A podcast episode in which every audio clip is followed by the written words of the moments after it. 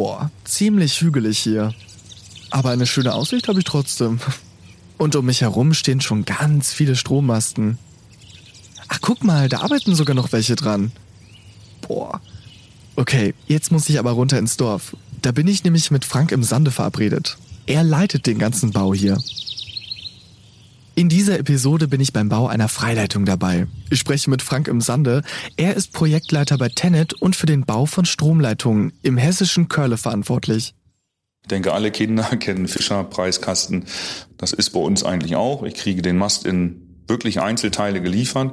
Also der Normalfall ist, man versucht den Mast unten komplett zusammenzubauen in seine Segmente. Dann wird, kommt ein Kran und der stellt dann diese Segmente Stück für Stück übereinander. Er erklärt mir, wie bei dem Bau genau vorgegangen wird und welche Aspekte alle zu beachten sind. Warum sein Büro in einer alten Bank ist und wie für die Sicherheit auf dem Bau gesorgt wird. Entlang des Stroms. Ich bin Simon. Beim Podcast Entlang des Stroms von Tenet kommt ihr mit auf eine Reise zu interessanten Themen, die die Energiewende voranbringen. Bei unseren Stops lernt ihr kluge Köpfe und ihre packenden Geschichten kennen. Und falls mal wieder Fachbegriffe vorkommen, dann werden die natürlich sofort erklärt. Ihr kennt das ja. So, Frank, wir sitzen jetzt hier beide in Körle in eurem Baubüro. Das ist in der alten Volksbank, die wurde ausgehöhlt und ihr habt jetzt hier eure Büroräume drin. Was macht ihr hier genau? Ja, von hier aus findet unsere Bauüberwachung statt. Das ist ein Baubüro, was wir über die Baufirma angemietet haben, was jetzt nur für die Bauzeit der drei Lose, die wir momentan von hier betreuen, im Wahle-Meckler-Projekt von der Landesgrenze Niedersachsen hier bis kurz hinter Körle zum Mast D67 verläuft. So eine Freileitung, die verläuft ja anders als ein Erdkabel oberirdisch und nicht unterirdisch. Wenn ich da mal so vorbeifahre, irgendwie an der Autobahn oder so, sehen die für mich alle gleich aus. Du als Experte kannst mir doch sagen, sind die alle gleich? Nein, gleich sind sie alle nicht. Jeder Mast am Standort ist immer unterschiedlich, sei es von den Höhen her, sei es von den Lastannahmen. Wenn Standsicherheit oder die Gebrauchsfähigkeit einer Stromtrasse berechnet werden, muss eine Lastannahme vorgenommen werden. Über die Einwirkung dass man dort Maste hat, wo die Isolatoren senkrecht nach unten hängen oder wo die Isolatoren sage ich jetzt mal waagerecht. Also es gibt da Unterschiede zwischen den Tragmast und den Winkelabspannern. Das sind immer da, wo die Leitungsrichtung sich ändert und dort halt einmal ein Mast nimmt die tragende Funktion auf oder eine abgespannte Funktion. Ah, okay. Und du hast gerade von Isolatoren gesprochen. Was ist das genau? Isolatoren ist dafür da, weil wir müssen ja bei der bei den äh, Leiterseilen müssen wir immer einen gewissen Abstand zu den Stahlteilen haben, also zu den geerdeten Bauteilen, dass dort nicht kein Überschlag stattfindet. Und das sind dann die die Teile, die ihr seht vom Mast halt entweder lotrecht hängen oder waagerecht hängen, äh, sind hier bei uns Verbundisolatoren. Und früher waren das ähm, aus Porzellan, die dann verhindern, dass Überschläge stattfinden von den Leiterseilen zum Mast. Du meinst ja auch gerade, die Höhe ist unterschiedlich. Wie entscheidet sich das dann? Also, wenn zum Beispiel da ein Fluss ist, muss die Leitung dann höher liegen wegen der Schiffe? Genau, das wird ja dann in der Trassierung festgelegt. In der Trassierung werden ja dann nach und nach die erstmal im Raumordnungsverfahren wird erstmal überguckt, wo haben wir dort eine Trasse frei, wo können wir überhaupt bauen, wo ist möglich.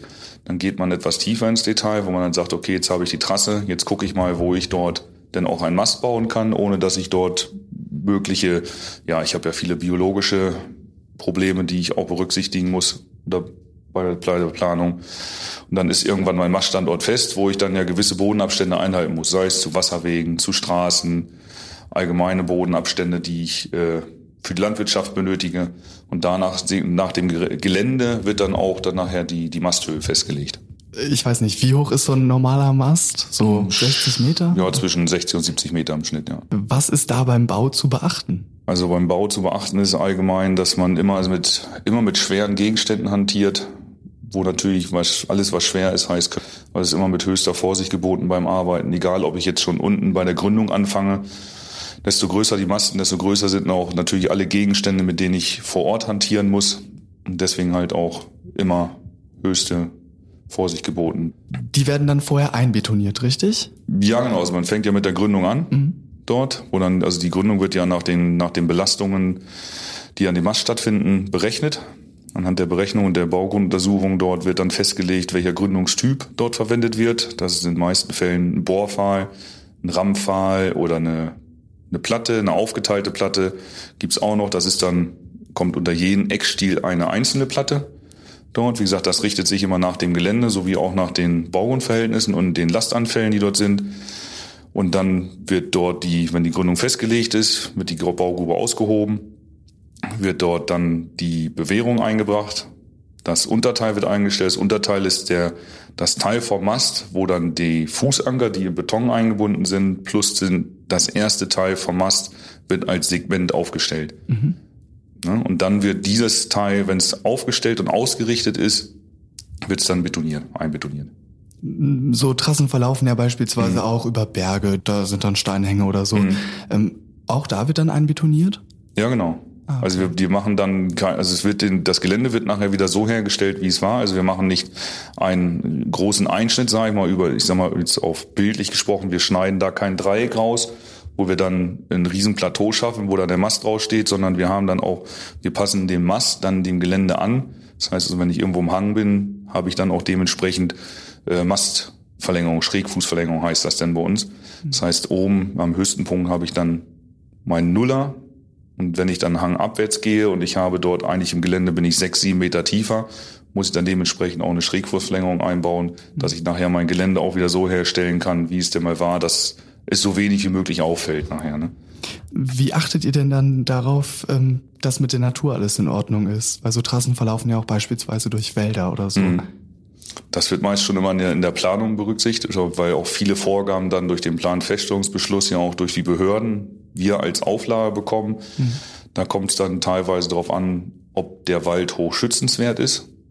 Dann wird natürlich, wenn dort Eichen, Buchen stehen, wird oftmals eine Waldüberspannung gemacht. Das heißt, die Bäume bleiben unterhalb des Spannfeldes stehen und man beschränkt sich nur auf den, den Maststandort, den man dann versucht, so klein wie möglich zu halten, auch die Arbeitsflächen. Und es bringt ja nichts, wenn ich zwischen den Masten schon die Hälfte weghaue für meinen Mastbau, um die Waldüberspannung zu haben. Das sind so Auflagen, wie dann auch sagen, wir müssen unsere Arbeitsweisen der Umgebung anpassen. Mhm. Nun wird das ja Stück für Stück aufeinander gebaut. Mhm. Ne? So ein Mast, erster Grund. Wie, wie geschieht das dann? Also kommt dann ein Kran oder eventuell ein Hubschrauber, der dann den Rest da hochzieht und da drauf stellt? Ein Hubschrauber auch, aber nicht bei uns. Also mhm. ist ja, ich sag mal, das muss man sich vorstellen. Ich sage mal, der Mast ist wie so ein Fischerpreiskasten. Ich kriege ich denke, alle Kinder kennen Fischer-Preiskasten, wo ich so ganz viele kleine Einzelteile mit ganz vielen kleinen Bolzen kriege. Das ist bei uns eigentlich auch. Ich kriege den Mast in wirklich Einzelteile geliefert. Dann muss ich anhand der Zeichnung wird der schussweise, also schussweise heißt bei uns immer, es ist ein Segment, es ist meistens zwischen sechs und neun Meter lang, vor Ort zusammenmontiert auf dem Boden. Äh, der, es kommt auf die Höhe des Mastes aber wie Schüsse der hat. Also meistens zwischen fünf und acht, sagen wir mal so. Also es werden alle Schüsse unten vormontiert, wenn ich den Platz habe, plus die Traversen. Also die Traversen sind ja nachher die Arme, die an dem Mast links und rechts nachher rausstehen, wo auch die Leiterseile nachher befestigt werden. Also der Normalfall ist, man versucht den Mast unten komplett zusammenzubauen in seine Segmente. Dann wird, kommt ein Kran und der stellt dann diese Segmente Stück für Stück übereinander. Wenn ich jetzt einmal, was ich gesagt habe, geländebedingt sehr steiles Gelände habe oder meine Arbeitsfläche so klein einschränken muss, ökologisch bedingt, dass ich dort eigentlich nur klein, klein zusammenbauen kann, dann wird das dort mit einem Stockbaum gemacht. Das heißt, ein Stockbaum, wie soll ich es erklären, ist ein, sage ich mal, ein Kran, den ich im Mast fixiere und dann die Mastteile in kleineren Segmenten hochziehe. Ah, okay, also so eine Art Flaschenzug kann man nicht sagen. Ja, sowas in der Richtung. Mhm. Also man, vom Prinzip her, also es ist kein mobiler Kran, das ist dann, mhm. sage ich mal, es ist eigentlich ein, ein, es sieht zwar aus wie ein Gittermast oder Gitterkran, der aufgebaut wird, aber das wird dann von außen bedient. Die Arbeitsweise wird an die Natur angepasst. Dabei gibt es viel zu berücksichtigen. Bei seiner Arbeit muss Frank auch teilweise umplanen. Weil es ist eigentlich sehr wichtig, dass der Bau und die Planung während der Genehmigungsphase schon zusammenarbeiten, weil alles das, was die Behörden einem vorgeben, wäre bauseits dann nicht mehr umzusetzen. Also da kann man wirklich nur versuchen, dass man mit Planung und Bau zusammen und mit den Behörden dann bespricht, was denn auch bauseits umsetzbar ist. Weil ich sage mal, wenn ich teilweise alles berücksichtige, was ich irgendwie vom Boden, von der Umwelt für Auflagen bekomme, dann ist nicht mehr viel mit Bauen. Also muss ich schon in der Planung die Vorgaben der Behörde berücksichtigen und, und gucken dann nachher für die Ausschreibung, das dementsprechend zu detaillieren, dass auch jede Baufirma weiß, was habe ich zu berücksichtigen im Bau. Nun gibt's ja auch schon Trassen. Ne? Also mhm. es ist ja nicht so, dass eine Trasse immer komplett neu gebaut mhm. wird und es wird quasi an die bestehenden Trassen angeschlossen. Mhm. Wie kann ich mir das vorstellen? Ist das ähnlich wie bei einer Lüsterklemme, wenn man eine Lampe anbringt? Ähnlich, sage ich mal, ähnlich. Also es ist nicht großer Unterschied, sage ich immer. Ist eigentlich das, was wir in groß bauen, ist auch das, was man zu Hause in klein irgendwo, ja, eigentlich in der Wand sieht, sage ich mal. Vom Prinzip her schließen wir, also wir haben ja das durch das Bündelungsgebot, was wir in Deutschland haben, werden natürlich viele Trassen in Bestandstrassen gelegt. Das, was ich ja auch schon aufgeschrieben hatte, dass man sehr, wir sehr viel mit Provisorium bauen müssen, weil wir einfach die Vorgabe haben, Bestandstrassen. Und wenn ich dann die Mitnahmen, die wir dann haben, so heißt das, also wir haben ja unsere Tenet-Leitung, die Hauptleitung, wo wir dann die Deutsche Bahn oder die Avacon mitnehmen, müssen wir die ja auch immer wieder anschließen. Mhm. Und vom Prinzip her ist eigentlich nichts anderes, wie du gesagt hast, dass ich dann irgendwann zwar keine Lüsterklemme nehme, aber dann die Bestandsleitung an die Neubauleitung wieder anschließe. Lüsterklemme wäre auch sehr klein, ja. glaube ich. Aber äh, also das muss ja auch in einer krassen Größenordnung sein, oder? Mhm. Ja, gut, die Leitungen, die wir mitnehmen, sind ja meistens immer 110 kV. Die sind ja kleiner wie die, wie die 380 kV Leitung. kV steht für die Maßeinheit Kilovolt. Hat aber, wie gesagt, der, der Aufwand besteht eigentlich darin, überhaupt erstmal den, die Baufreiheit zu erlangen. Mhm. Weil wir in der Bestandstrasse bauen. Und das ist eher der große Aufwand dabei. Also müsst ihr auch bei der Arbeit viel improvisieren? Doch, das kommt schon vor, ja. ja, äh, und wie sieht das dann aus, die Improvisation? Naja, ich sag mal, man kann ja viel planen was man dann immer vorteilweise antrifft, ist dann schon, entspricht nicht immer das, was man sich so gedacht hat. Und dann muss ich das, das kann ich jetzt mal als Beispiel nennen. Es geht schon los, sage ich mal. Man hat eine Baugruntersuchung gemacht. Also Baugruntersuchung ist das, wo ich dann sehe, wie ist mein Baugrund am Maststandort. Das ist ja aber nur eine punktuelle Aufnahme. Dann mache ich meine Baugrube auf, sehe dann aber, wenn ich auf Gründungstiefe bin, Gründungstiefe heißt dann eigentlich da, wo der Statiker gesagt hat, hier möchte ich meine Unterkante des, der Platte dort haben, finde ich aber jetzt im Gutachten Fels. Jetzt habe ich da aber mal ganz übertrieben Sumpf. Dann muss ich natürlich improv nicht improvisieren, ich muss natürlich schnell umplanen. Was mache ich denn jetzt in diesem Fall, wenn ich nicht das antreffe, was ich eigentlich erwartet habe? Und hm, der Sumpf jetzt, bleiben wir mal mhm. bei dem Beispiel, wird der dann trockengelegt oder wird das wird die Trasse dann ganz woanders lang äh, Nein, laufen? umlegen. Also Sumpf war jetzt schon, das wird also von Fels auf Sumpf, das wird jetzt nicht passieren, sage ich mal. Mhm. Aber wenn ich dort irgendwo Fels angetroffen habe und habe jetzt an, an, an, äh, anstelle Fels Lehm, der jetzt nicht tragfähig ist, dann muss man natürlich dann dementsprechend schnell reagieren, mit dem Bodengutachter nochmal sprechen, dass man vor Ort sich nochmal anschaut, was mache ich jetzt? Muss ich Bodenaustausch machen? Muss ich sogar eventuell eine ganz andere Gründungsart wählen, was eigentlich nicht vorkommt? Also das sind so, da geht's schon los, so mit dieser Improvisation, sage ich mal. Ne? Mhm. Die Arbeit von Frank ist nicht ohne, denn es kann schnell zu Unfällen kommen. Klar, in großer Höhe zu arbeiten ist schon riskant. Aber Tenet sorgt durch strenge Sicherheitsvorkehrungen dafür, dass die Mitarbeiter auch wieder heile zu Hause ankommen. Die Arbeit, die du ausführst, wenn du auf der Baustelle bist. Ist das eigentlich gefährlich? Also eigentlich ist Baustellenarbeit ja immer gefährlich. Hm. Also egal, ob ich jetzt hier bei, bei der Freileitung arbeite oder nicht. Bei uns ähm, ist eigentlich das Gefährlichste, wenn es dann ans Maststocken und den Seilzug geht. Die wir versuchen natürlich einzudämmen mit unseren Skirichtlinien, die wir auch immer umsetzen draußen. Ne? Skirichtlinien bedeutet Safe and Health Environment, also gesundheitliche Richtlinien, damit alles sicher abläuft. Durch die Skirichtlinien, die wir haben, die wir draußen ja auch umsetzen, die auch sinnvoll sind, weil äh, wenn man früher guckt, wie gearbeitet worden ist, ist das definitiv sinnvoll, diese Richtlinien, die wir bei Tenet auch haben und auch noch definitiv höher, die die äh, Anforderungen immer werden, was auch sinnvoll ist, um dann dementsprechend auch die Unfälle zu vermeiden. Ist schon die, Arbeit gerade oben, wie gesagt, wenn ich in 60, 70 oder teilweise 100 Meter Höhe arbeite, dass jeder, der morgens zur Arbeit fährt, abends auch wieder oder am Wochenende gesund und munter und an einem Stück zu seiner Familie kommt. Ne, ich glaube, dass, wenn das die Leute sich draußen ins Bewusstsein rufen, dass es kein, ja, kein Gedengel von Tenet ist, sage ich mal, sondern dass es eigentlich nur um ihre Gesundheit geht, glaube ich, denn wenn das in den Köpfen der Leute draußen ist, ich glaube, das wirkt schon viel. Und äh, ich sehe es schon, die Arbeit ist sehr, ähm, also man braucht viel Muckikraft, oder? Also, ja, da kann man, muss man schon mal anpacken, ja. ja. Ein wahnsinnig spannender Beruf, bei dem man auch mal anpacken muss. Was ihr nicht sehen könnt, Frank hat ganz schön Muckis. Bevor er bei Tenet anfing, hat er schon einige Jahre auf dem Bau gearbeitet. Aber wie kam er dann zu Tenet? Ein mega spannender Beruf, äh, den du hier hast.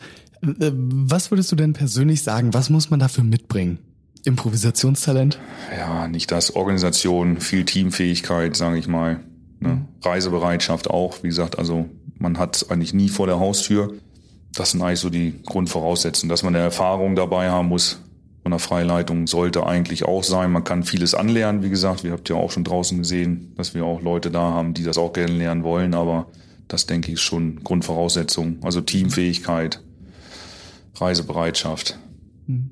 Das sind, glaube ich, schon große Voraussetzungen, die man haben sollte. Und ich habe es ja auch eben gesehen, ihr seid insgesamt drei Leute hier im, im Baubüro. Braucht ihr Verstärkung im Team? Also der, wir haben draußen noch, es sind vier Leute, die draußen direkt die Baukontrolle durchführen. Dann teilweise haben wir es auch unterteilt zwischen äh, den Tiefbauarbeiten und die Hochbauarbeiten weil die Tiefbauarbeiten und gerade die Seilzugarbeiten, was dann sehr speziell ist, sind dann auch Leute, die damit sich die letzten Jahre selber befasst haben. Die sind dann selber meistens Monteure, die von den Freileitungsbaufirmen kommen und jetzt lieber sagen, nee, ich möchte mir doch nicht mehr den aufreißen und dann die dementsprechend die Sachen überwachen. Also sind hier hast du jetzt nur drei Leute gesehen. Hier sitzen nachher vier Leute werden hier sitzen. Ich bin mehr oder weniger sowieso eigentlich auf der gesamten Trasse unterwegs und habe keinen dauerhaften Platz hier. Also hier werden vier Leute sitzen. Dann hat die bauausführende Firma hier ein Baubüro, wo auch noch zwei. Also sprichst du hier von, von sechs Leute, die hier permanent vor Ort sind, ne, um die Baustelle zu betreuen. Wie kamst du persönlich denn zu Tenet? Ähm, persönlich darüber bin ich eigentlich über meinen ehemaligen Chef, der mittlerweile oder der hier auch bei Tenet ist, gekommen. Wir haben ja vorher im Ausland gearbeitet was schätzt du persönlich denn an deiner Arbeit so? An meiner Arbeit persönlich schätze ich, dass ich, sage ich mal, so wie ich es auch vorher im Ausland hatte, dass ich eigentlich mein frei entscheiden kann, wie ich meine Arbeit erledige. Mhm. Also das kommt aber auch davon her von meinem Chef, weil der uns diesen Freiraum gibt. Ne? Was aber eigentlich auch bei Tenet ist, also Tenet ist ja allgemein ein Arbeitgeber, wo man sich seine Arbeit auch in Anführungsstrichen frei gestalten kann. Sag ich mal, wir haben zwar feste Strukturen bei der Tenet, was auch sicherlich sinnvoll ist und das sein muss bei so einem großen Unternehmen, gar keine Frage. Aber sonst ist Bau, sage ich mal, schon nicht nur bei Tenet allgemein immer sehr losgelöst von den festen Strukturen, sage ich mal. Ne, also man ist immer, man ist auf dem Bau, man muss halt entscheiden und kann nicht erst äh, zehnmal beim Chef anrufen, ob ich jetzt so entscheiden darf oder nicht. Also das ist schon, das muss man sich schon bewusst sein, wenn ich auf dem Bau Projektleiter, Bauleiter bin, dass die Entscheidung bei einem selber liegt und nicht einen abgenommen werden kann. Ne? Ich danke dir, dass du mir so einen Einblick gegeben hast. Danke. Ja, bitte. Jetzt weiß ich Bescheid. Alle Fachbegriffe und Jobangebote von Tenet findet ihr in den Shownotes dieses Podcasts.